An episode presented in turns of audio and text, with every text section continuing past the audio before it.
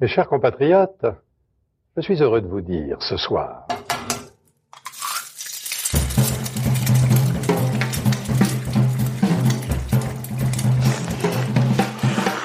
Bienvenue dans À Poil, le podcast qui met à nu les chefs. Je suis Julie Gerbet et dans cette deuxième saison, je vais continuer à passer à la poêle des chefs au masculin. C'est que je pense qu'aujourd'hui on est dans une époque où les chefs doivent se réapproprier leur identité. Et au féminin. Je suis beaucoup plus créative avec un, avec un cadre que si on me dit tu fais tout ce que tu veux et t'as tout le champ des possibles devant toi. Des gros stocks. Il fallait que je que j'accepte de me mettre en danger à quelques moments de, de, ma, de ma vie professionnelle. Les plus petites. C'est un peu l'angoisse du cuisinier aussi, c'est de montrer euh, à nos anciens chefs ce qu'on est capable de faire. Des cuisiniers d'ailleurs. Donc la cuisine, c'est la possibilité de comprendre le monde et soi-même aussi. Et quelques entrepreneurs de la restauration qui marquent notre époque. Dans cet épisode, je suis ravie de donner la parole à la toute jeune chef Manon Fleury. En fait, je pense que dans, dans la carrière d'un cuisinier, il faut aussi avoir ces espaces, de, ces laps de temps-là où parfois on, on s'écarte un peu de, de la cuisine, on sort un peu de la cuisine et on fait autre chose. Trouver de l'inspiration. Trouver de l'inspiration, de, de l'envie. Pourquoi Manon? Parce que j'ai tout de suite été émue par la cuisine qu'elle fait au Mermoz, à la fois simple et délicieuse, mais aussi par sa personne. Du haut de ses 27 ans, elle exprime déjà un sacré engagement, à la fois sur l'éducation, l'alimentation, l'environnement, les conditions de travail et tout ce qu'englobe ce métier. Et j'y vois l'aura d'une future grande chef. Avec elle, nous avons parlé dans la bonne humeur de blé vert, de sourire, de feu et de flamme. Bonne écoute! When you're ready to pop the question, the last thing you want to do is second guess the ring. At Bluenile.com, you can design a one of a kind ring with the ease and convenience of shopping online. Choose your diamond and setting. When you find the one, you'll get it delivered right to your door. Go to Bluenile.com and use promo code LISTEN to get $50 off your purchase of $500 or more. That's code LISTEN at Bluenile.com for $50 off your purchase. Bluenile.com code LISTEN. Bonjour Manon. Bonjour. Bonjour Julie. tu te rêvais euh, journaliste culinaire, j'ai lu ça. Tu officies derrière, de l'autre côté des assiettes. Qu'est-ce qui s'est passé entre les deux? Euh, Il y a pas si longtemps, hein, j'en rêvais encore. Hein. Non, euh, j'en ai pas mal discuté avec des journalistes d'ailleurs euh, avant ça, euh, qui m'ont dit. Bah, ne fais pas journaliste culinaire. c'est trop, c'est aussi difficile Tous que les la journalistes rêvent d'être chef finalement. c'est ça. En fait, je pense que j'ai, depuis que j'ai commencé la cuisine, j'ai un peu une bonne étoile. J'ai eu des super expériences. J'ai rencontré des super chefs. Et en fait, ça m'a poussé à continuer dans la cuisine. Et, et, puis, c'est, quand même une passion maintenant. C'est, ça, ça, j'ai découvert au début. Et puis, euh, et puis en fait, euh, c'est un truc auquel on s'accroche en fait c'est je, je, parle souvent des similitudes avec le, le sport parce que j'ai fait pas mal de sport avant et en fait c'est un truc un peu euh, une passion auquel on s'attache en fait où on est tout le temps dans l'action euh, euh, c'est c'est la cuisine c'est un, c'est un peu une dépendance en fait as, mais t'as pas commencé tout de suite? T'as as, passé ton bac? T'as fait des études de lettres? J'ai fait des études de lettres, ouais. J'ai fait euh, une année en fait. Hein. Euh, j'ai fait un bac ES, j'ai fait une, une année d'hypocagne. C'était un peu compliqué, c'était dur l'hypocagne. Tu pensais au journalisme culinaire déjà? journalisme culinaire, oui. ouais. En fait, j'adorais la cuisine. Je lisais plein de trucs. Euh, euh, je passais mon temps à regarder sur internet tout ce qui se faisait. Je connaissais pas trop les restaurants. Je pas, j'ai pas commencé par ça, par euh, regarder un peu les trois étoiles, tout ça, tout ça, je, je connaissais pas trop. C'était plus sur euh, voilà les, la cuisine du, voilà, je regardais les blogs, je regardais, euh, je regardais les magazines, je lisais les magazines. J'étais déjà abonné à des trucs, à la table, saveur, des trucs comme ça, un peu de, de ménagère en fait. et puis et puis un jour, j'en avais, j'ai eu marre de l'hypocagne. J'ai eu mon année et puis finalement, je me suis dit je vais faire un BTS dans l'hôtellerie-restauration. Je me suis réveillée trop tard en fait. L'école phare, c'est l'école Ferrandi.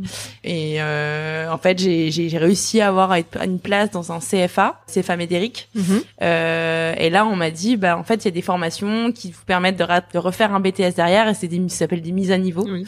Quand on a fait une, une formation générale. Et j'ai fait cette formation, euh, mais en fait, c'est une formation en apprentissage. Donc, il fallait que je trouve un apprentissage assez rapidement. Ça devait être en deux semaines, un truc comme ça. Et on m'a dit, bah allez frapper aux portes des restaurants avec votre CV il y avait même pas euh, d'hypocagne. Vous ne savez pas tenir un couteau. Et en fait, j'ai ouvert le fooding je me suis dit, ah, je vais aller, euh, je vais aller frapper aux portes des restaurants, mais je connaissais pas les restaurants, donc je suis allée frapper euh, aux portes de l'arpège, euh, comme ça, avec mon petit. euh, voilà, ton mon petit sourire. bagage, mon petit sourire, ouais, j'avais que ça, la seule arme. Et en fait, euh, j'ai frappé à une des bonnes portes euh, chez William Le Deuil et qui m'a prise euh, qui m'a prise alors que je savais pas tenir un couteau et euh, qui m'a dit après que il m'avait prise parce que j'étais ex-sportif de haut niveau voilà Toutes les lignes comptent sur un CV. ouais, c'est ça et euh, et en fait euh, ça s'est très bien passé ça a été très dur hein. C'était très dur cette année-là Ça t'a tout de suite plu ou t'as eu des ça m'a moments tout de plu, découragement ça m'a tout de suite plu. Bon, je me, ra- je me rappelle de mon premier jour en cuisine, c'était la cata. Je me suis coupée, euh, je tombais dans les pommes. Je sais même pas pour comment il a eu ma prise, mais euh, mais ça, je me suis accrochée. C'était très dur. Hein. William Le Deuil, en plus, c'est pas la plus la maison la plus facile pour commencer la cuisine. Je m'en suis aperçue après, hein, où je me suis dit ah ouais, en fait, euh, ça forme. C'est vraiment une, tr- une très bonne école, école Le Deuil. Et puis en fait, euh, William m'a dit euh, il faut que tu continues et que tu ailles à Ferrandi. Et en fait, il m'a, il m'a dit, il faut que tu ailles faire la formation bachelor, qui est une formation en trois ans, qui est équivalente d'une licence. Et je suis rentrée à Ferrandi l'année d'après. Euh, Tout en continuant chez lui ou Tout en non, non, parce que j'avais un an processus d'un an chez chez William et après, euh, du coup, je suis, je suis rentrée à Ferrandi. J'avais plusieurs stages à faire donc, dans, Mhm. durant mon cursus. Puis là, j'ai voulu faire un, avoir une, une expérience dans un bistrot, donc j'ai fait trois mois dans à l'Oursine, qui est un petit bistrot dans le 13e. Euh, mais je me suis rendu compte que j'avais été formée voilà dans un étoilé que j'avais eu pris le goût quand même de, de la gastronomie. Euh, donc après j'ai voulu refaire des stages dans des dans des étoilés. Euh, et là j'ai j'ai trouvé la, la marine en fait qui est le restaurant de Alexandre Couillon. À Noirmoutier. à Noirmoutier et en fait Alexandre Couillon à l'époque euh, il avait jamais eu de stagiaire euh, parisien et euh, moi, quand j'ai proposé à Ferrandi d'aller en stage là-bas, on m'a dit ah mais euh, c'est pas toi qui choisis ton stage, euh, c'est vous qui, c'est nous qui vous plaçons. Et en fait, euh, moi j'ai un peu fait le forcing pour aller à la marine parce qu'à l'époque il avait une étoile. Et mais je voyais qu'il avait l'air de de- d'avoir beaucoup de dynamisme et de d'avancer beaucoup. Et c'est ce dont j'avais envie et qui travaillait énormément Le le poisson. poisson. Donc et à cette époque, je me suis dit euh, faut vraiment que tu te formes sur le poisson parce qu'à l'école tu lèves un poisson et puis euh, c'est fini et puis en- tu es en cours avec euh, avec plein de gens et finalement t'as pas le temps de t'as pas le temps d'apprendre donc je m'étais dit je vais aller à la marine pour apprendre à, à lever le poisson et puis au début il a pas voulu euh, et je pense qu'il avait un peu peur de prendre des stagiaires parisiens que qui s'ennuient à Noirmoutier et tout ça et puis finalement j'ai j'ai renvoyé plusieurs messages j'ai fait du forcing j'ai réussi Ça a à marché. il a réussi à me prendre. Et puis voilà, donc j'ai deuxième année euh, stage à la marine et puis euh, donc super super expérience, euh, c'était génial. Plus dans ce lieu à Normoutier qui est vraiment à part, euh, En face du port. En face du port, euh, enfin magique. J'avais pas du tout envie de revenir à Paris. Mais un de, mes- un de mes profs à Ferrandi m'a appelé pendant que j'étais en stage à la marine et m'a dit euh, j'ai une place euh, pour ton apprentissage de l'année prochaine parce que dernière année à Ferrandi est en apprentissage. Mhm. Et il m'a dit je te propose une place à l'Astrance. je dis oh, je Bon, dis bon, je vais pas refuser, je vais rentrer à Paris. Et donc, du coup, euh, je, je suis rentrée à, à l'Astrance l'année d'après. Super Pendant un an là-bas. Pendant un an. Et donc, euh, ouais, expérience d'apprentissage à l'Astrance. Euh, très dur aussi, hein.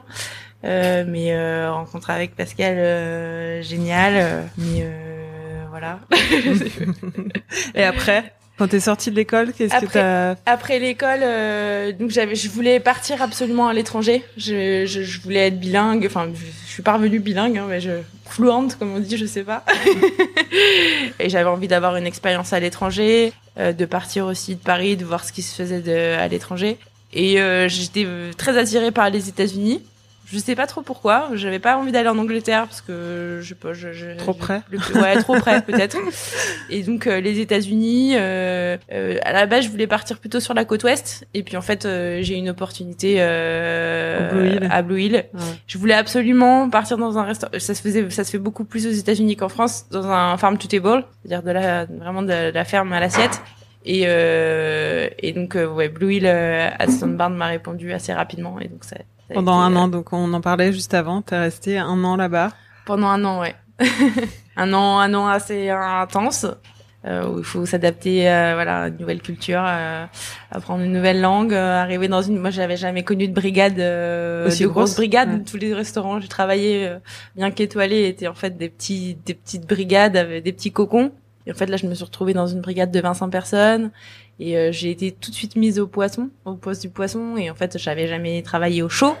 Et quand on travaille, quand on vous met au- dans un poste au chaud, c'est un, c'est un total changement, quoi. C'est, c'est, c'est, faut s'adapter, quoi. C'est, c'est totalement la- différent par la que- chaleur, tu veux par dire, la la chaleur, chaleur les cuissons, le contact euh, au feu, à la flamme, euh, tout ça, c'est, c'est pour un cuisinier, c'est, c'est, c'est, c'est une autre, c'est une marche à, enfin, voilà, c'est, c'est, un- c'est une nouvelle étape, quoi. Et donc, euh, il y a eu tout ça, Tout- le baptême tout du feu. en même temps, baptême du feu. Euh, avec un Dan Barber assez exigeant et, et difficile au début à cerner, euh, mais euh, mais super expérience, une philosophie, euh, euh, super philosophie, et vraiment avec euh, un côté euh, éducation du cuisinier sur les produits, sur la manière de réfléchir, sur euh, voilà tout un sur tout un cycle euh, à respecter quand on quand on cuisine.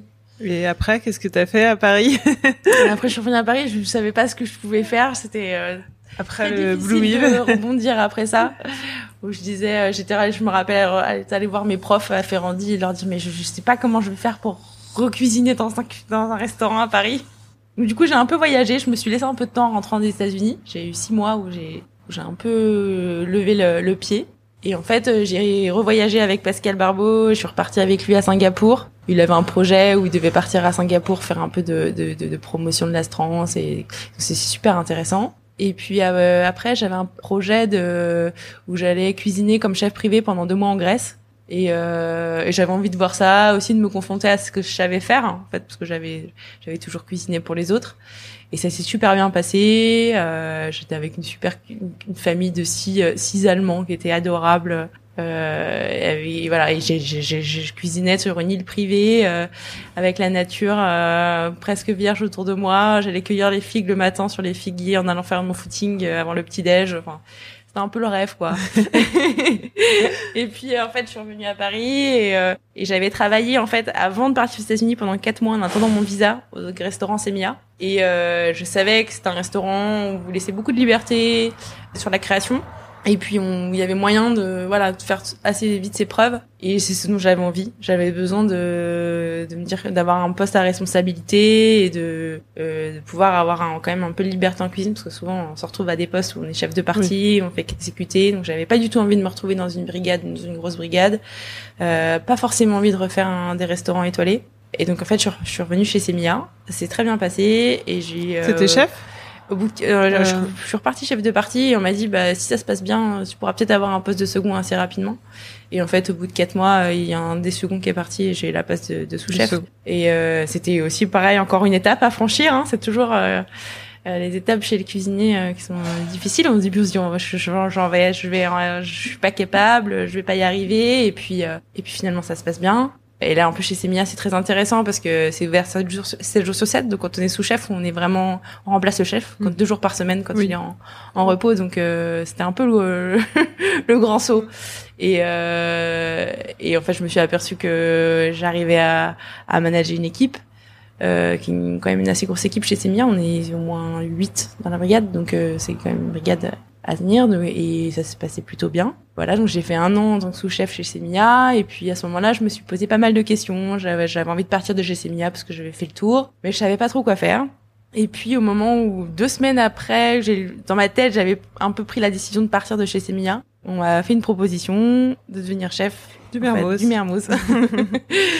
et en fait, euh, alors que je pensais pas faire ça, je pensais reprendre du temps pour aller euh, peut-être euh, aller travailler dans des jardins, euh, prendre du temps pour euh, voilà connaître bien les produits. euh. Parce qu'en fait, je pense que dans, dans la carrière d'un cuisinier, il faut aussi avoir ces espaces, de, ces laps de temps là où parfois on, on s'écarte un peu de, de la cuisine, on sort un peu de la cuisine et on, fait autre chose. Trouver de l'inspiration, Trouver de l'inspiration, de, de l'envie. Ouais. Euh, voilà, et j'avais envie aussi de, de réfléchir à tout, de tout ce qui, à tout ce qui englobe le métier de cuisinier, parce que souvent, euh, les cuisiniers, ils ont la tête dans le guidon, ce qu'on dit la tête dans le guidon, et, et on a du mal à réfléchir à tout ce qui englobe notre métier, en fait, et je pense que c'est un métier qui, qui, qui, qui, qui rassemble beaucoup de choses. oui. Et euh, il y a beaucoup de choses qui me touchent sur euh, notamment l'éducation, sur, euh, sur voilà, je pense que l'éducation et l'alimentation sont très liées. Et il y a des choses euh, sur lesquelles on peut avoir un impact. euh, et euh, ça, j'y pense pour la suite. Et euh, en fait, il y a eu l'ouverture du Mermoz. euh, J'ai rencontré euh, Romain, qui est mon patron, avec qui on s'est super bien entendu, et euh, avec qui on a monté le projet avec Nicolas, qui est en, en salle avec moi au Mermoz. Et euh, Le lieu t'a plu, le, le, a le- projet. nous a plu. Enfin, on a fait ça vraiment tous ensemble. C'est vraiment un travail d'équipe. Et là, t'as eu ta première place de chef Euh, aussi. première enfin, place voilà. de chef, voilà, c'était vrai le, chef. le vrai chef. C'était un peu tout faire une ouverture aussi. C'était l'ouverture d'un restaurant, Oui. donc c'est c'est pas C'est un nouveau challenge aussi. Gros challenge. Et tout ça s'est fait très vite puisque j'ai démissionné en décembre euh, de, chez- de chez Mia et je faisais l'ouverture du Mermoz en janvier. Donc c'était un peu le rush aussi. C'était le bon moment finalement. Mais Enfin, c'était le bon moment. C'était vraiment, euh, je pense que c'était aussi, euh, voilà, il fallait saisir l'opportunité Mm. quand on, moi je marche vachement au, au feeling, donc c'était euh, vraiment, j'ai senti super bien les choses et euh, Tu te sentais prête à suis- ouais, j'ai eu envie en avoir fait. ce ouais. costume de, Exactement. de chef. Et je crois que j'en avais besoin aussi parce que voilà, j'ai été sous-chef et en fait, euh, t'aperçois aussi que tu vois, t'as pas, la- t'as pas, t'as jamais la même liberté que quand t'es chef, quoi. Donc euh, c'était aussi ça. Et tout à l'heure, tu disais que, enfin, au début, tu avais été formé dans un étoilé, que t'es passé dans beaucoup de brigades étoilées. Ça t'a pas effleuré l'esprit de, de, parce que ici c'est un bistrot, Mm. de retourner dans une euh, brigade étoilée ou de, C'était non, c'était pas. enfin, c'était plus On l'envie. me l'a conseillé. Hein. j'ai dit, quand j'ai Bah, dit toi, que tu chef d'un plus, euh, on m'a dit ah mais tu devrais pas avoir une chef de une place de second dans un grand restaurant. Tu penses pas que tu devrais faire ça avant de de faire le grand saut? Et finalement, j'avais pas du tout envie de ça. pas envie. Non. Et en fait. Euh... Non, ce dont j'avais envie, c'est de faire une cuisine euh, qui me ressemble, une cuisine de marché avec des super bons produits, euh, qui fasse plaisir aux gens en fait. Et euh, je pense que c'est un, enfin c'est ce qui m'éloigne un peu de la cuisine étoilée, c'est que, enfin, on veut toujours faire plaisir aux gens, mais c'est, moi il y a le côté, euh, voilà, de- la cuisine un peu instantanée que que j'aime beaucoup, qui manque un peu parfois dans les restaurants étoilés, je trouve aussi. Puis surtout, ouais, j'avais envie de, j'avais envie d'avoir une place euh, de chef, quoi. J'avais envie de faire ce dont j'avais envie, en fait. Et ça t'a fait peur de ta première carte? Évidemment, évidemment. Mais après, les premières cartes, euh, en fait, la cuisine du Hermès, elle évolue tout le temps. Enfin, c'est un peu notre euh, notre vision des tous choses. les jours quasiment. Elle- tu changes, ouais, euh, je change enfin, une pers- selon on change selon l'envie. Je dis on parce que je travaille vraiment avec Joanne, qui est mon second, qui est un ami à moi et que j'ai recruté, et voilà. Et donc là, vraiment la cuisine du Mermoz, c'est c'est Joanne et moi et on fait tout ensemble euh, et on change selon les envies. Euh, on essaye de faire des gros des gros changements un peu, enfin des changements toutes les semaines pour que les gens qui viennent tout, parce qu'il y, a- il y a déjà des habitués qui viennent euh, deux trois fois par semaine euh, soient pas lassés. Oui. Euh, mais oui, selon, ouais, selon, c'est un peu selon l'humeur, quoi. Après, euh, j'ai aussi, je découvre aussi que la cuisine de marché, elle a ses travers, parce qu'en fait, euh, quand on veut changer tout le temps, euh, pas forcément bien. Il faut aussi qu'il y ait des choses qui soient sur lesquelles on travaille, qu'on qu'on qu'on affine, qu'on polie. Quand je vois qu'un plat fonctionne, je j'essaie de d'y réfléchir encore plus, de savoir euh, pourquoi ça plaît, euh, et puis de, de de le parfaire un peu, quoi.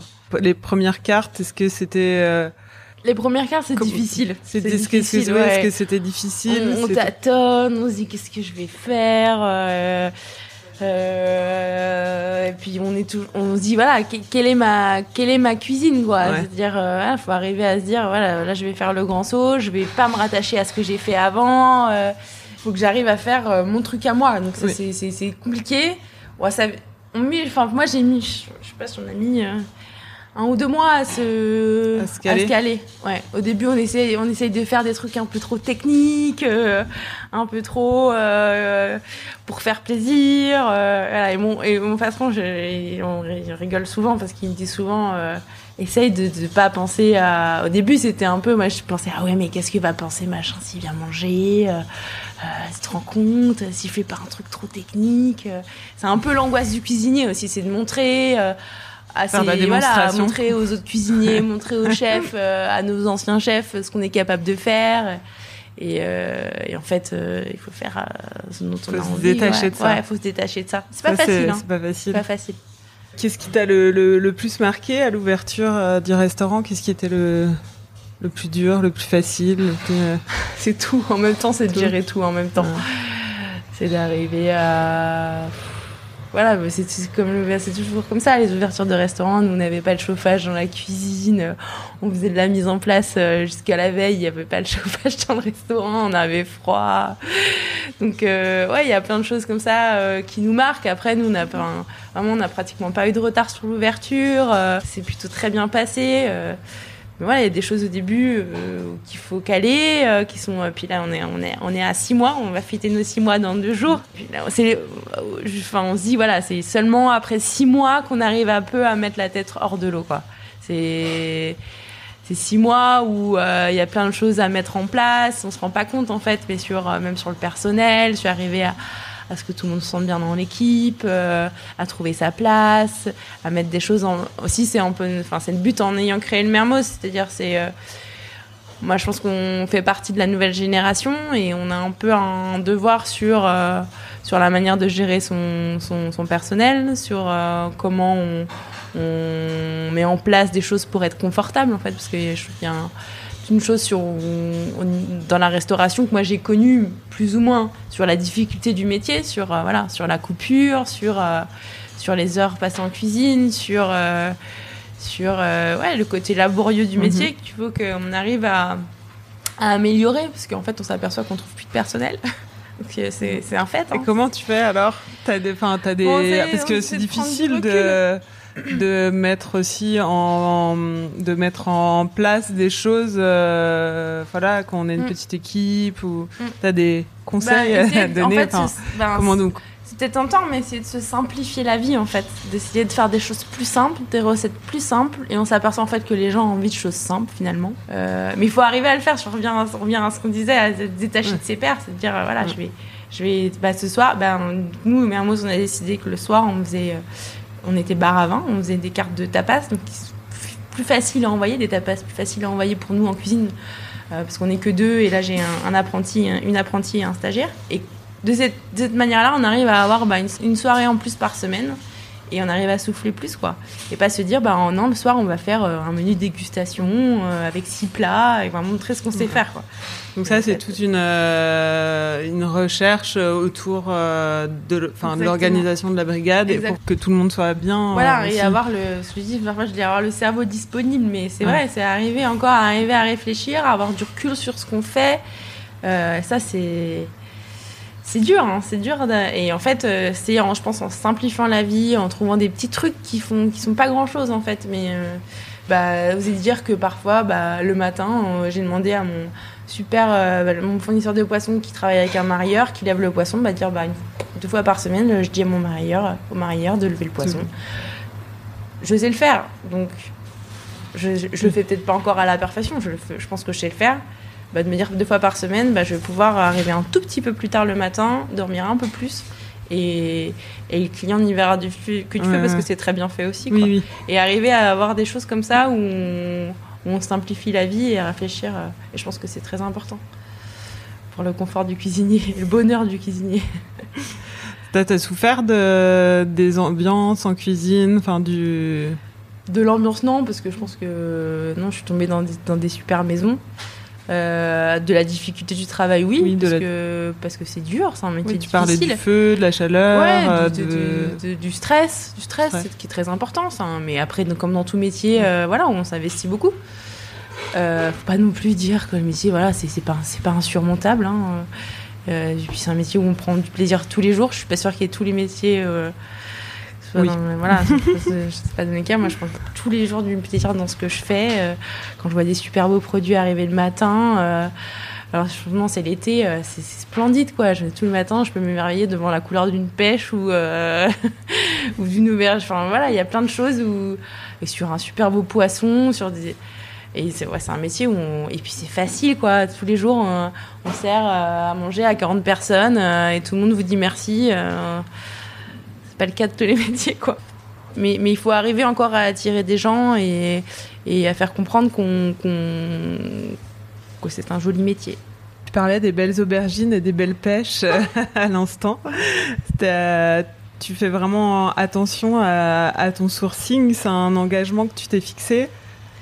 Oui, oui, c'était vraiment une des conditions euh, sine qua non euh, avant l'ouverture du Mermoz. J'ai fait un gros travail de sourcing. C'est l'influence de pour Will ou c'est C'est l'influence de tous mes, De tout. de tout, de Pascal, de, de tous mes, tous les chefs par qui je suis, même Alexandre, enfin, de tous mes chefs par qui je suis passée. Mais aussi parce que euh, je pense que je fais pas une cuisine très technique. Mais je fais une cuisine de, je pense que je, je c'est un peu prétentieux de dire ça, mais une cuisine de produits. non, mais voilà, je pense que sans bons produits, on peut pas faire de bonne cuisine. Enfin, pour ma part, hein, c'est-à-dire que voilà, je, ce que disait Alain Chapelle. je pense que c'était ce que disait. Et il y en a Enfin, 10 ou 000 d'autres, qui l'ont dit euh, avant moi. hein. Je sais pas. euh, Mais euh, voilà, je pense que c'est c'est super important. Et puis aussi, je pense qu'il y a des choses, une immense diversité dans ce qu'on, dans les produits qu'on a. C'est-à-dire voilà, parle souvent des céréales, mais c'est vrai, j'adore, moi j'adore les céréales, j'adore les légumineuses. Et je trouve qu'on les met pas assez en avant dans toutes les cuisines euh, de bah, classiques françaises, euh, de bistrot.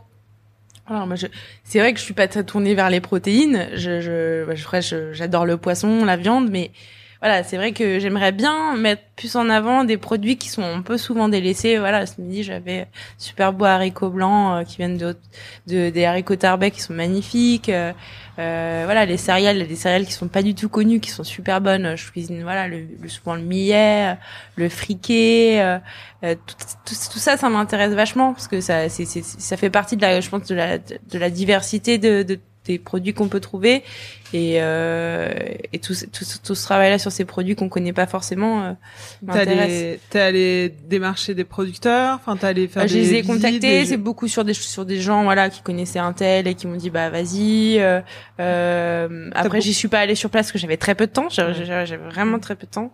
Mais c'est vraiment un travail qui, qui va se faire encore euh, sur euh, les prochaines années. Euh, Tu es en direct, enfin tu travailles en direct avec beaucoup de producteurs? J'essaye. Euh, après, j'ai souvent des intermédiaires qui font qui facilitent la, la logistique, mais euh, voilà, j'ai, je pense, euh, voilà, euh, j'ai une maraîchère à côté de Paris qui s'appelle Élise Riant, Élise Mhm. et Thierry. Je, Oui. j'oublie souvent Thierry parce que j'ai affaire souvent à Élise.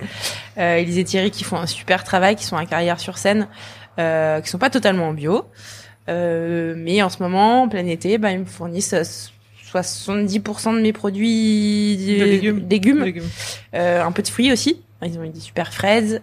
Euh, après, voilà, il commence à avoir des belles tomates. Euh, et puis, euh, et aussi sur des, voilà, sur les céréales et tout ça, sur, et notamment sur vraiment que sur des produits qui sont français. Je travaille un peu avec l'Italie, mais euh, vraiment, je, enfin, il y a aussi un super terroir français, donc autant faire travailler le terroir français et essayer de pas faire trop de choses, pas trop d'influence asiatique. Je trouve on en voit beaucoup, beaucoup dans tous les bistrots, euh, un peu euh, à la mode. euh, et en fait, je trouve que c'est dommage parce qu'il y a, un- quand même un super terroir français avec lequel on peut faire plein de choses. C'est pas ton histoire, peut-être. C'est pas mon histoire non plus, même si j'adore euh, la cuisine asiatique et voilà. Parce que j'ai lu que tu dis, enfin tu disais que tu cherches à raconter des histoires aussi avec. euh, ça me permet d'embrayer du cuisinier. avec ta cuisine. Euh, oui, bah c'est, enfin, je trouve que c'est super important en fait de rap- Enfin, de donner aux gens des émotions. Donc, en fait, faut, faut, faut retourner dans des souvenirs. Les souvenirs qu'on a, c'est les souvenirs bah, de notre maman, de notre grand-mère, sur des choses qu'on mangeait, voilà, qu'on qu'on mange petit. Euh, euh, J'ai eu des super belles myrtilles sauvages la semaine dernière. Un myrtille sauvage, euh, pour moi, la myrtille sauvage, euh, c'est euh, la tarte aux myrtilles qu'on mange quand on va manger l'été, à la, enfin, qu'on va euh, grimper à la montagne l'été, la super tarte aux myrtilles, quoi. Donc euh, j'essaie de me dire euh, comment je vais créer un dessert qui rappelle, sans faire une tarte aux myrtilles, d'avoir un, un dessert facile à manger dans un bistrot qui rappelle un peu la tarte aux myrtilles que tu manges quand tu vas te faire une randonnée en montagne. On a, on avait fait une, une petite interview toutes les deux euh, au téléphone. Une fois, tu m'avais dit aussi que tu mettais beaucoup, tu voulais mettre beaucoup de sentiments dans, dans ta cuisine. Tu cherchais à mettre beaucoup de sentiments. Peut-être un peu trop. non, je sais pas, c'est, enfin, ouais, je pense que ça apporte beaucoup de choses. J'avais lu un livre, je sais même plus comment ça s'appelle. Je pense que c'était la c'est un livre justement américain, je crois, ou anglais, je sais plus. Je pourrais retrouver le titre, qui euh, qui raconte que, euh, enfin, moi, je raconte vite mon histoire, mais il y avait une jeune fille qui qui un jour se réveille et et quand elle euh, mange les choses que font les gens, donc un jour elle, elle mange le gâteau au citron de sa maman, elle sent ce que ce qu'a ressenti sa maman en faisant le gâteau au citron, et sa maman était très triste. Et ça, je trouve que c'est une super histoire parce qu'en fait. Je trouve que euh, voilà, je mets peut-être beaucoup de sentiments dans ce que je fais, mais j'ai toujours la- le, le fond de me dire, même si ce sera pas parfait, euh, si tu es heureux dans ce que tu fais, dans ce que tu cuisines, euh, il y aura toujours un, Les un gens truc vont qui sera sentir. transmis. Ouais. Bon, c'est peut-être euh, des histoires que je me fais. Hein. Je me fais beaucoup d'histoires. Non, mais j'ai trouvé ça, euh, j'ai trouvé ça vraiment, euh, enfin, c'est-à-dire mignon, mais Non, mais c'est ce qu'on euh, veut aussi transmettre au Mermoz, c'est-à-dire qu'on a une philosophie Ouais. où on... Voilà, moi je pense que c'est si tu si t'accueilles les gens avec le sourire, si tu voilà, moi je, je vais souvent en salle apporter des assiettes et tout ça, et tout ça, tout ça toujours, euh, j'essaie toujours d'avoir le sourire. Je pense que c'est super important d'avoir un restaurant où on se sent bien, on veut bien manger, on mange des choses. Voilà, moi je fais, on fait des choses simples au Mermoz. Et, euh, et je pense que c'est c'est- c'est- c'est super important. Ça court pas tant les rues que ça finalement. non, surtout dans le 8e arrondissement. Exactement. Justement, c'est un atout ou un inconvénient d'être dans le 8e, dans un quartier? Où il n'y a Bah, pas beaucoup de, C'est de plutôt un atout. de ce type. C'est plutôt un atout parce qu'on s'aperçoit qu'en fait il y avait il y avait rien, rien. du type de ce qu'on fait au Mermoz dans le 8e arrondissement et je pense que c'est ce que je recherche les gens et moi j'adore l'esprit cantine en fait que les gens se disent bah on va aller manger euh, un super bon euh, lieu jaune ce midi euh, euh, demain ce sera autre chose et c'est pour ça qu'on change souvent j'aime bien l'esprit où les gens disent bah ouais, on va aller super on va aller au Mermoz deux à trois fois par semaine euh, et puis qu'il n'y avait pas cette ambiance euh, de petit bistrot euh, dans le 8e c'est un peu un un arrondissement froid, comme on dit. Je voulais revenir sur le sur les légumes, sur les céréales, euh, parce que c'est vrai que ça m'avait surpris quand j'étais venue. euh, tu fais un vrai plat végétarien travaillé qui qui ressemble pas à une une garniture euh, juste euh, juste euh, un pseudo plat végétarien. C'est euh, enfin comment comment ça, ça t'est venu de de de de proposer ça? Bah, ça recoupe euh, un peu ce que je disais sur la richesse des Oui. produits, c'est-à-dire que bah après ça je le faisais, on faisait un gros travail chez Semilla, donc le restaurant où j'étais sous-chef avant, euh, là-dessus sur le travail des végétariens, euh, où Eric Trochon nous donc mon ancien chef, nous nous faisait beaucoup travailler là-dessus, parce qu'en fait il y a plein de choses. Euh, moi j'adore aussi, euh, alors il y a, il y a pas mal de gens qu'on qu'on- qui nous le disent, mais mais sans, sans le vouloir, euh, en fait qu'on a pas mal de touches euh, orientales dans, dans notre cuisine au Mermoz. C'est pas très voulu, c'est juste qu'avec Joanne, on adore les produits euh, d'origine orientale, on adore le tahini, euh, on adore le citron confit, mais voilà, c'est juste des petites touches qui font que. Et euh, moi, j'adore feuilleter aussi les cuisines, juste- justement les livres de cuisine orientale, euh, voilà, sur la cuisine turque, euh, libanaise. Euh, Oui, où il y a plein de céréales, Il y a plein de beaucoup de céréales, il y a énormément de Mm. richesse là-dessus. Euh, je trouve qu'en France, on a vraiment encore ce Oui, souvent ce problème euh, les- euh, en disant voilà euh, un plat euh, il est complet que s'il y a une protéine et un légume voilà. Alors qu'on peut très bien manger un plat végétarien de midi avec une céréale une légumineuse et un légume et être rassasié ne pas avoir faim à 18 heures donc euh, ça je, je, je, je veux vraiment le... c'est vraiment important pour moi. Et en plus il y a une vraie une réelle demande en fait. Il y a beaucoup de gens qui demandent à, manger un plat végétarien de midi donc euh, pour moi c'était même euh, c'était une évidence de, de faire ça le midi au Mermoz Ouais, et, et tu disais qu'il y avait pas mal de de banquiers ou d'hommes d'affaires du quartier qui mangent les plats drôle quand végétariens. parfois je la tête euh, dans la salle du restaurant et que je vois euh, au moins six euh, hommes en, en costume cravate qui mangent un plat végétarien. Ça me fait plaisir. les, les, phi- les, les philosophies changent. Donc on va faire le, on va passer au questionnaire aller-retour. C'est une petite interview dans l'interview. Il faut répondre du tac au tac. Ton âge, 27 ans, ton signe astrologique, bélier. ton plat signature, Hmm, J'en ai pas. ton plat préféré. J'aime. J'en ai pas non plus, je crois. le chef que tu admires le plus. Trop difficile à dire, mais je pense citer plusieurs. Non Oui, tu peux. Ok.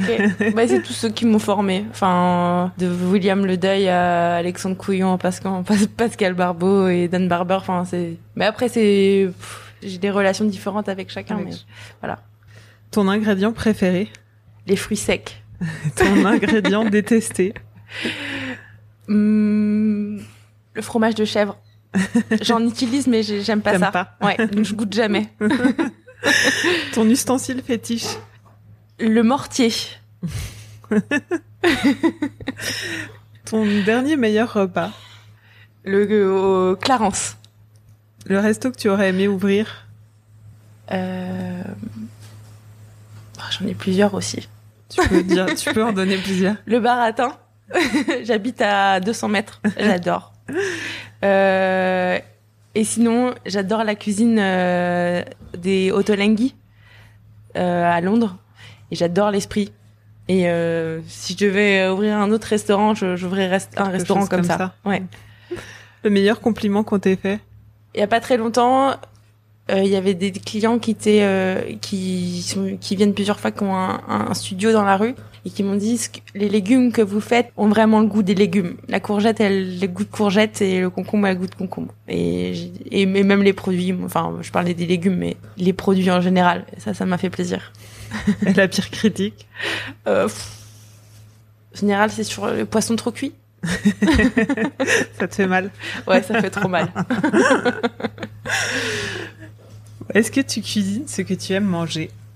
Oui. Parce que tu parlais du chèvre que t'aimais pas, mais Oui, je le fais quand même parce que je sais que ça va super bien avec certains trucs que je fais. Mais oui, tout le temps, je me demande, et je le dis souvent à mes, aux gens avec qui je travaille, c'est euh, est-ce que t'aimerais et souvent c'est la question quand je vois quelque chose qui sort de la cuisine et qui n'est pas conforme à ce que j'attendais et qui souvent est pas terrible. Enfin, si je, si je, si je m'arrête dessus, euh, c'est dire est-ce que tu mangerais ce que tu es en train d'envoyer? Et c'est vraiment- une cuisine. Je trouve que c'est une question importante. C'est est-ce que est-ce que tu te ferais plaisir à ce que est-ce que ça te ferait plaisir qu'on te serve ça?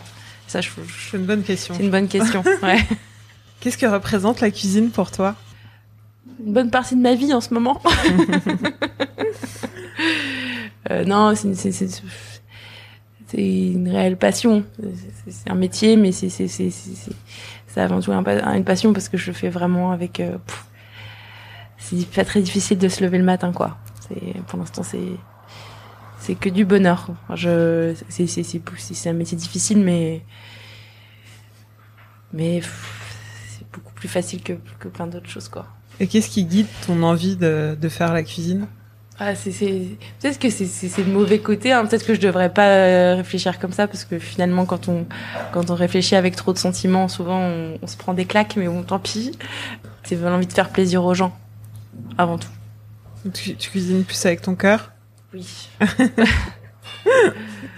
Est-ce que tu crées facilement les assiettes?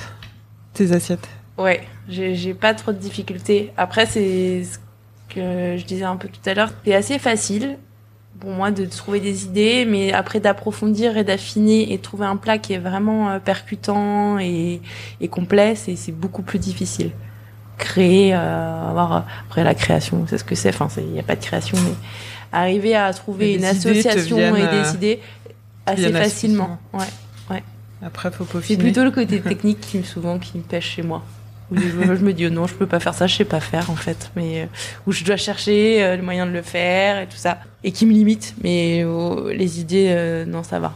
Puis, euh, et puis j'ai un super second qui me donne plein d'idées. Souvent quand je manque d'idées, Johan a une idée et euh, et j'arrive parce que Johan en fait, euh, pour la petite histoire, euh, j'ai recruté alors qu'il avait que six mois de cuisine. C'était un peu un Ah oui pari que ça devienne mon second. Et, euh, et Joanne a plein d'idées, plein de souvenirs d'enfance liés à sa grand-mère souvent. Et en fait, euh, souvent quand je, je- je suis en manque d'idées, je, je demande à Joanne s'il a pas une idée. Et souvent, ça, on se complète très très bien là-dessus. voilà. Moi, avec mon passé de une cuisinière, euh, qui suis passée par Ferrandi, etc. Ça, souvent, ça, Ça match. ça match très bien. bien. Ouais. Est-ce que vous vous interdisez des choses tous les deux, euh, de faire des choses en cuisine, d'utiliser certains produits, de... Bah, comme on a un petit bistrot et que voilà, moi, je, il y a des produits nobles que je peux pas toujours utiliser. Euh, ça me frustre un peu parfois parce qu'il y a des trucs que j'aime, voilà, Comme quoi? un super beau homard, euh, un super turbo, euh, euh, voilà. Mais ça viendra parce que quand j'aurai plus le temps de voilà de faire quelques suggestions en plus et tout ça, ça viendra. Pour l'instant, c'est un peu les choses qui me frustrent euh, sur euh, les, les, les choses que je m'interdis pour l'instant. Mais ça viendra. Quand est-ce que tu t'es senti chef pour la première fois? On s'en sent. Pas encore Non. Des cuisiniers. Vrai, tu te présentes comment Quand, Euh, je dis, je suis quand même, je dis quand même que je suis chef de cuisine. tu vois, Ça marche bien quand on est en date, c'est c'est un bon. les hommes sont impressionnés. Je, je sais pas, ouais, je crois un peu. Non, Un peu je sais pas, non. Non, je sais pas. Je sais pas si ça impressionne. Vous êtes combien en cuisine On est deux, donc avec Joanne, et j'ai donc pour l'instant une apprentie et souvent un stagiaire en plus. Donc on est quatre, plus Mamadou qui est mon plongeur. Et comment t'es t'es- t'es comment comme chef? Bah, je, je pense que je suis très, je suis, assez- je suis très rigoureuse, mais j'essaye euh, d'avoir une douceur aussi, euh, d'avoir, euh, voilà, j'essaye d'avoir une rigueur, mais qui, qui, qui s'accompagne et de, et de réfléchir aussi beaucoup à la manière dont j'envisage mon équipe et je d'avoir du recul sur parce que parfois je voilà j'ai des réactions qui qui vont avec le stress aussi du cuisinier et j'essaie beaucoup de réfléchir à ça et de me remettre en question parce que c'est voilà j'ai vu trop de trucs en cuisine euh, qui n'allaient pas sur euh, le management management. et sur euh, la manière d'envisager son équipe liés au stress bien souvent et euh, et il y a plein de fois où j'ai des comportements qui sont pour moi euh, déplacés euh, parce que parce que c'est la rigueur et l'exigence qui font que qui Tu vous mènent à ça. Tu non, je crie par pas. exemple, non, ou je crie tu- pas beaucoup. Tu fais quoi? Non, je peux avoir des, des mots durs, des mots difficiles. Je crie pas trop. Mais je, je- voilà, je peux avoir des paroles un peu qui, qui dépassent ma Qui pensée. Mais euh, et du coup, dans te cas-là, j'essaye de me reprendre, de m'excuser, euh, voilà, de, de faire et aussi de travailler voilà sur la manière de, de parce qu'il y a beaucoup de voilà, il y a des individualités, de, de gérer les individualités, de d'avoir un voilà, de toujours d'avoir un mot positif même si euh, on a poussé un coup de gueule. euh, c'est super important parce que c'est puis on a souvent des équipes des gens jeunes en cuisine donc c'est et on les forme donc c'est très important je pense pour leur euh, leur parcours après de de pas les dégoûter de, Leur de- confiance. de leur donner enfin, confiance euh, et même si c'est difficile hein, c'est difficile d'avoir toujours un petit mot euh, doux. C'est comment d'être une femme chef? Est-ce que t'en as souffert? Moi je, personnellement j'en ai pas souffert euh, j'en ai pas souffert durant mon parcours et de mon du- quand, quand, dans tes expériences. dans mon apprentissage. Euh, j'en ai un peu un peu plus souffert quand j'ai pris des responsabilités. Euh, donc quand je suis devenue sous-chef chez Semia par exemple. Euh, Il y a des chefs. Tu veux dire que les, les gens sous toi ne l'acceptaient ouais, pas c'est ou plus difficile. En tout cas, comparé à un homme, on, re- on te remet pour en moi c'est plus difficile de, de, de s'affirmer et que l'autorité, euh, d'avoir une autorité naturelle. Parce qu'on a toujours l'image, l'étiquette euh, justement euh, de euh, la maman, euh, voilà, où il faut répéter les trucs trois fois pour se faire entendre. euh, voilà. Et puis il faut, faut prouver quoi, il faut prouver que Deux fois on est plus. capable de. Ouais, ouais. Ouais, euh, oui et non, parce que. Non, pas deux fois plus, mais il faut, faut prouver qu'on est capable de faire euh, son job et de bien le faire euh, et tout ça. Mais voilà, c'est, c'est- moi, mon problème, c'est un peu plus le côté autorité maman, quoi. C'est, c'est où on va, dire un truc, va falloir répéter trois fois. Et c'est, c'est pareil, Mermoz, hein, je le sens. Hein, c'est, parce qu'on a ce côté, euh, voilà, euh, doux. Euh, qu'ont pas les hommes. Et, c'est peut-être aussi pour ça que j'ai choisi de, prendre une place de chef assez rapidement, aussi assez jeune.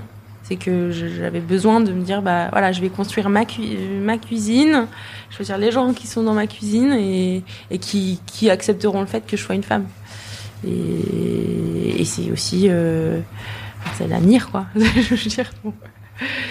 Bah, les écoles, c'est 50% de ouais, filles. bon, c'est un peu comme moins. toutes les écoles, hein. 50% Ça. de filles, et puis Ouais. après, euh, Oui, oui, mais ça va. Au top ça niveau, va il y en a plus beaucoup. oui. Ouais, mais ça va, ça prend du temps, mais ça va changer sans doute. Bien sûr, ça va évoluer. Mais c'est aussi, c'est aussi notre boulot de faire euh, Ouais. évoluer, de, de, de dire aux filles qu'elles sont aussi capables que les garçons. Et... Mais voilà, c'est pareil. Moi, de, de gérer une fille, c'est jamais aussi facile. Enfin, c'est jamais la, même- c'est pas la même chose que gérer un garçon. Les filles Ah oui. réagissent pas pareil que les garçons. Enfin, après, je, fais- je fais peut-être des généralités, mais pour moi, les filles, elles réagissent pas pareil. Elles prennent plus les choses à cœur. euh, et les garçons sont plus, euh, sont plus euh, à laisser voilà, ça glisse plus facilement que avec les garçons que les- avec les filles, mais les filles sont aussi beaucoup plus méticuleuses. Après, c'est des généralités, mais Ce que t'as après, remarqué, ce t'as que j'ai observé. quand remarqué avec les gens, avec les, les filles que j'ai managées. Là, vous avez la parité dans les cuisines à peu près?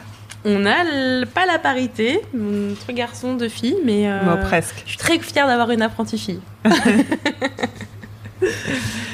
Tu vis comment le jugement des, des clients, des guides, euh, tout ça? Ouais, c'est difficile, c'est toujours difficile. C'est toujours difficile parce que justement, quand on y met du cœur, euh, c'est toujours Ouais. difficile de, Mais après, il faut pas tout prendre au pied de la lettre. Il faut, euh, il faut continuer à avancer même si on a des critiques négatives. euh.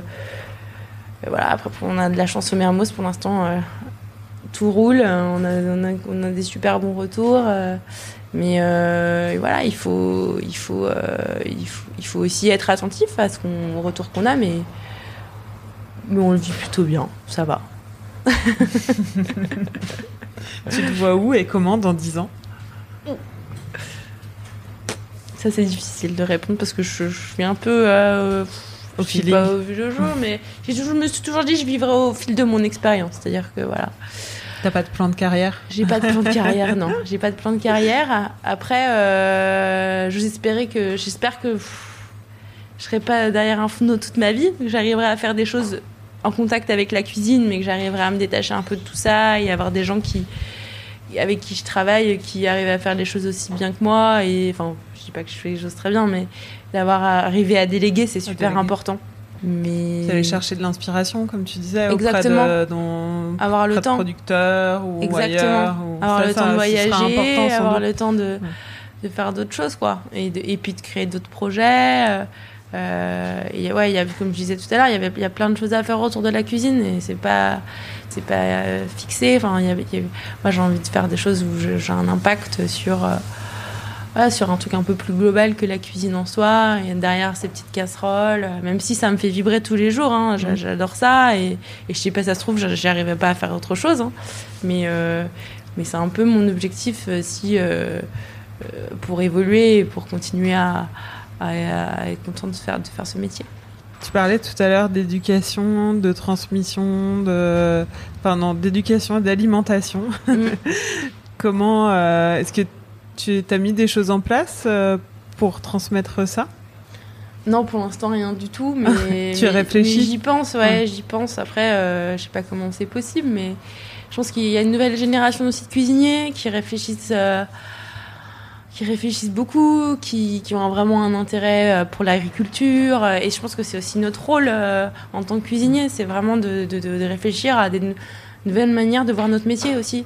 Et de réfléchir à de nouvelles manières de travailler euh, avec euh, voilà justement des producteurs, euh, à mettre en avant les producteurs et à réfléchir aussi à, enfin, l'alimentation de manière globale, c'est-à-dire voilà aussi moi je pense voilà je pense que l'éducation l'éducation il y a encore beaucoup de choses à faire sur bah, dans les écoles, dans les cantines et ces choses-là bougent pas aussi rapidement que je, elles pourraient elles pourraient bouger je pense. Donc, tu es, tu es réfléchi. Enfin, Ouais. tu- Je pense que c'est un- enfin Ouais. en tout cas je pense que c'est un devoir de poses la question. de, de jeunes chefs de se poser la question. When you make decisions for your company, you look for the no-brainers. If you have a lot of mailing to do, stamps.com is the ultimate no-brainer. Use the stamps.com mobile app to mail everything you need to keep your business running with up to 89% off USPS and UPS. Make the same no-brainer decision as over 1 million other businesses with stamps.com. Use code PROGRAM for a special offer. That's stamps.com, code PROGRAM. Donc on a fini. Déjà. C'est la fin, on a faim. Tu nous donnes une, tu, tu nous donnes une petite recette qu'on peut faire à la maison. Euh, pour l'été? Spéciale. euh, non, plutôt. Ce sera pour pour la l'automne. rentrée. C'est pour l'automne. pour l'automne. Euh, c'est difficile de. Difficile. Bah, je vais, je vais parler de Qu'est-ce ma- que tu fais à la maison? Non, mais tu cuisines peut-être pas chez toi souvent? À la maison, euh, non, c'est ma coloc qui me fait à manger. Euh, non, qu'est-ce que je fais facilement à la maison? C'est une, une recette euh, réconfort du Alors vas-y, on t'écoute, c'est parfait. Notre On aime. réconfort du dimanche soir, c'est les pâtes à la tomate. qui sont faites avec une sauce super bonne sauce tomate. euh, avec les dernières tomates qu'on fait compoter, avec euh, quelques feuilles de basilic, euh, un oignon, une gousse d'ail, une bonne huile d'olive, longtemps. Mais en même temps, si on a très faim le dimanche soir, on peut faire ça en une demi-heure, hein, c'est facile. Et puis des, des bonnes, des bonnes linguinées. et puis voilà, et euh, beaucoup de poivre et beaucoup de basilic à la fin. Le secret Le secret. des bonnes pâtes Ouais. du dimanche Les soir. pâtes de Marianne, c'est beaucoup de poivre. Voilà. Merci Manon. Merci. Pour goûter ce qu'elle a dans la poêle, direction le Mermoz, au 16 de la rue du même nom, dans le 8e arrondissement de Paris. Cet épisode a été réalisé par Laurie Martinez, musique par Santiago Walsh. J'espère que cet épisode vous a plu. Si vous avez aimé, n'hésitez pas à me le dire en décernant beaucoup d'étoiles sur l'application qui vous a servi à écouter l'épisode. Vous pouvez retrouver la saison précédente et les épisodes bonus sur votre appli podcast préféré, sur le site apoil-lepodcast.com et continuez à nous suivre sur les réseaux sociaux.